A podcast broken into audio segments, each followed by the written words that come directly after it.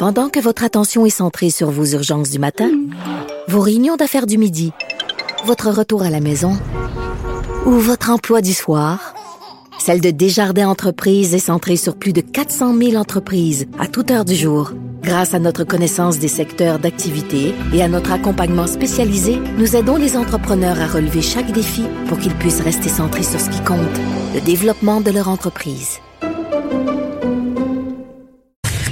Ça risque d'être la plus grande bataille de notre vie. COVID-19. Et on retrouve tout de suite, euh, on remercie bien sûr nos collègues de LCN TVA Nouvelles qui font un travail euh, exceptionnel, euh, qui eux n'ont pas pris congé pendant la fin de semaine. Puis on retrouve Vincent. Bonjour Vincent, comment vas-tu? Ça va bien toi-même? On s'entend que les lignes vont être pleines pour les changements de pneus. euh, Oui, ça, mais je te dirais que c'est pas vraiment ma priorité en ce moment. tout il y a, à fait. il y a des, mais, mais ça fait partie, la vie continue aussi, donc il faut, il faut continuer. Puis à partir du moment où les garages sont ouverts, ben il faut en effet euh, procéder, comme on dit. Écoute, on va commencer peut-être avec euh, ce point de presse de Justin Trudeau. On note quand même que les deux derniers jours, il n'en a pas fait. On va revenir euh, plus tard sur la raison pourquoi.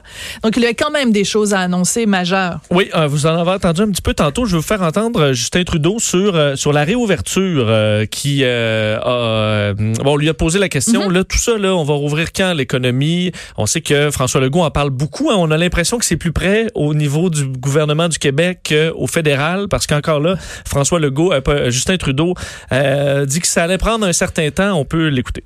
Je comprends que les gens veulent savoir quand on va pouvoir reprendre euh, des, activités économiques qu'on a suspendues pour l'instant, mais je dois mettre l'emphase sur le fait que nous devons rester dans cette phase-ci pendant encore un, un bon bout de temps. Euh, nous ne sommes pas euh, passés de l'autre côté de la courbe de cette première euh, première euh, vague euh, de la COVID-19 et nous devons euh, tenir bon jusqu'à ce que la science et les experts nous disent que on peut commencer à relâcher certaines mesures. Bon, Ouais. quelques semaines encore dans cette phase dans laquelle on est présentement. Puis en même temps, c'est peut-être mieux d'être plus prudent à la Trudeau que de faire comme François Legault a fait vendredi en nous annonçant, en parlant d'une hypothétique retour en classe et être obligé de, de backtracker, comme on dit, de rétro-pédaler. faut pas effectivement faire de faux espoirs non plus aux gens. Voilà, faut faire Euh, attention. tout à fait raison. Dans en rafale, disons ce qu'il a annoncé, là, plusieurs envois d'équipements. Alors ça, c'est quand même rassurant. Des masques N95, 1,1 million euh, qui seront distribués dans les provinces cette semaine. Des millions de également, des jaquettes qui arriveront lundi prochain. C'est peut-être un peu loin. Par contre, on n'avait pas beaucoup euh, de réserves au, euh, Québec. Euh, des millions également pour les communautés nordiques, 130 millions pour les aider. On sait que ça peut être compliqué dans à certains endroits d'avoir des services là-bas.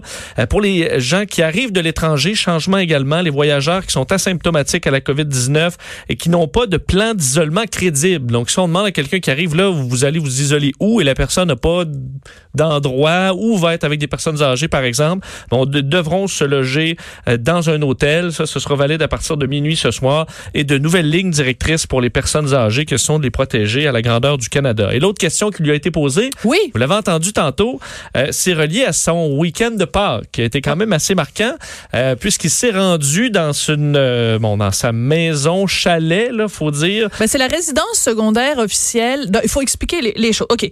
Normalement, le premier ministre du Canada habite au 24 Sussex. On sait que le 24 Sussex, depuis un bon bout de temps, est pas habitable et que donc, ça fait un bon moment que Justin Trudeau, sa femme et ses enfants habitent à ce qu'on appelle Rideau Cottage. Rideau Cottage, chaque fois qu'il fait son briefing quotidien à 11h15, Il est là. c'est la petite maison qu'on voit et c'est là. Donc, quand... Euh, Sophie est revenue d'Angleterre et qu'elle était donc porteuse du COVID. C'est là qu'elle a été en isolement, en confinement, en quarantaine. Et quand la quarantaine a été terminée, Sophie et les trois enfants, on était le 30 mars, sont tous partis pour aller à Harrington Lake, mieux connu sous Lac Mousseau. C'est une résidence officielle, une résidence secondaire du premier ministre qui est dans une autre province. C'est pas très loin d'Ottawa, mais c'est dans le parc de la Gatineau. Donc, c'est au Québec. Et le problème, c'est qu'en fin de semaine, euh, Justin Trudeau, donc, euh, vendredi, a dit à tous les Canadiens, pas de chasse au coucou de Pâques dehors, vous allez devoir faire ça à l'intérieur. C'est Pâques, on sait que vous avez envie d'aller avec votre famille, mais vous n'avez pas le droit de le faire. Et Dr Tam, qui est quand même la responsable à travers le Canada de la santé publique, a dit à tous les Canadiens, résistez à votre envie d'aller à votre résidence secondaire. On vous le dit, ne faites pas ça. Que sur FaceTime, hein, Justin Trudeau le disait. Là. exactement. On va parler à ses on proches sur FaceTime. Exactement. François Legault avait dit la même chose. François Legault a même dit, moi, habituellement, à Pâques, je vais voir ma maman j'irai pas cette année, je vais l'appeler. Que fait euh, Justin Trudeau samedi? Il part et il s'en va à ses résidences secondaires. Ça a créé un tollé sur les médias sociaux. Pourquoi? Parce que Sophie Grégoire Trudeau, sur sa page Instagram, a publié quatre photos de la petite famille qui va à la chasse au coco de Pâques dehors.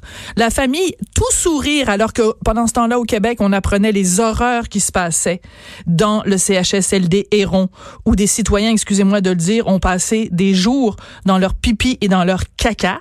Donc, eux sont allés se faire photographier avec des gros sourires, la petite chasse au coco de Pâques. Et ça a créé un tollé sur les médias sociaux. Moi, j'ai blogué là-dessus.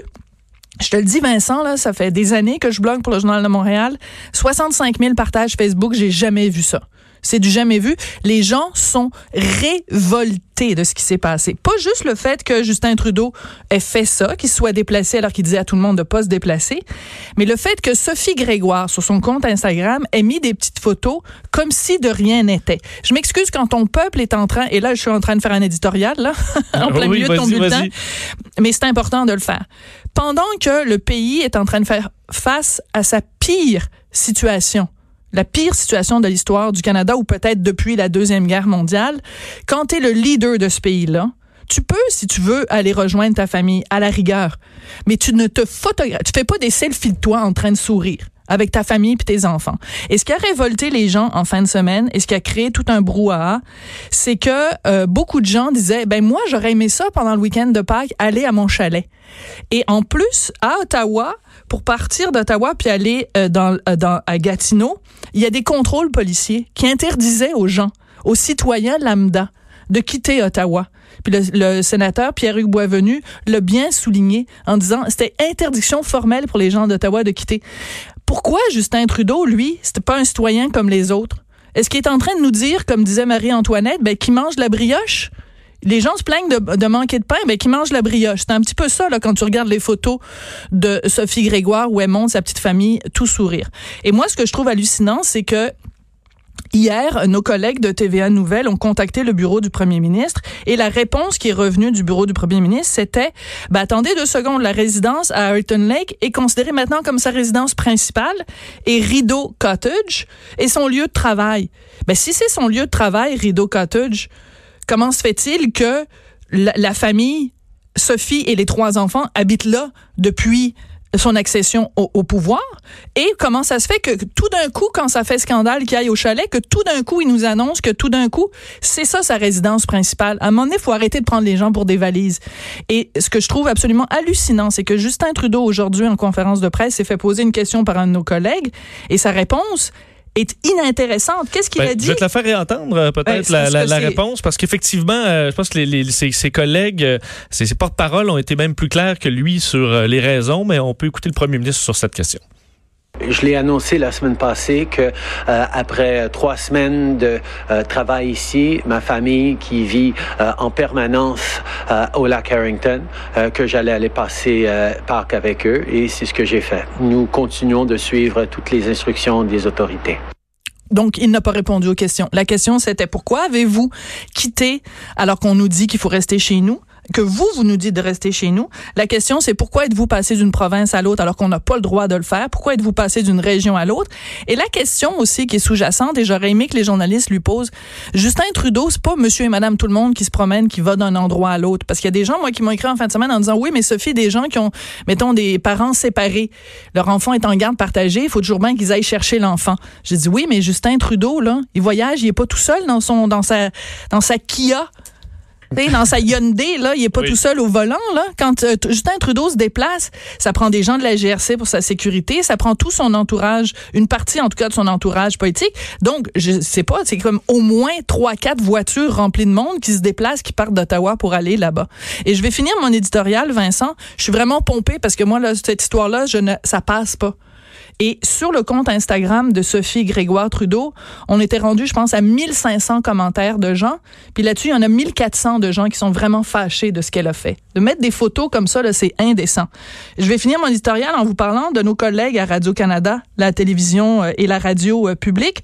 Euh, pas plus tard qu'à 11 heures, tout à l'heure, euh, le correspondant à Ottawa, Daniel Thibault, parlait avec son collègue Michel C. Auger en disant ben, c'est seulement les, adversaires conservateurs de Justin Trudeau qui sont offusqués de cette histoire-là. Et il a pas lu les médias sociaux en fin de semaine, lui.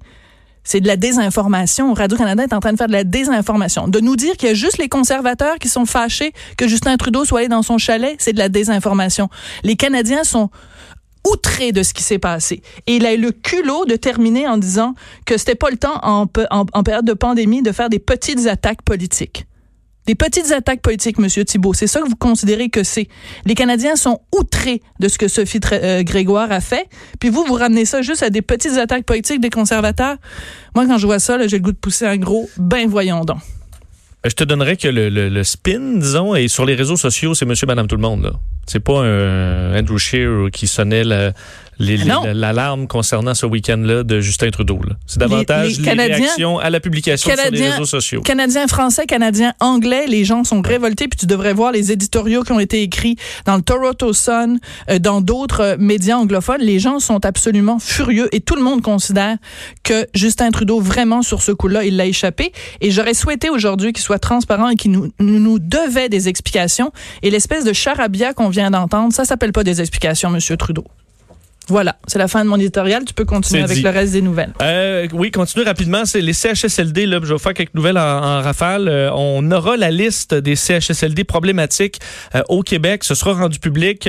Marguerite Blais, la ministre des Aînés des Proches aidants, l'a confirmé sur les ondes d'LCN avec notre collègue Mario Dumont tantôt. Alors, on est en train de préparer cette liste-là. On sait qu'il y a 2600 résidences pour aînés dans la province. 296 de ces milieux de vie ont vu un cas ou plus. Alors, on aura la liste des endroits où vraiment ces problématiques. Je pense que pour bien des familles, ce sera intéressant de les consulter. Vous avez entendu parler de ces euh, nouveaux services essentiels qui arrivent au Québec, dont les garagistes, mais aussi la construction résidentielle euh, et euh, les, les, les bons centres jardins, alors ce genre d'endroits-là. sachez qu'il y a quand même une problématique parce qu'il n'y aura pas de service de garde pour cette nouvelle liste-là. Alors ceux qui devront aller travailler sur la construction, dans les mines également, ce hmm. qu'on ouvre là, on l'ajoute pas donc à ceux qui auront le les services de garde dans cette période de crise, comme les ambulanciers, le personnel de la santé, les policiers.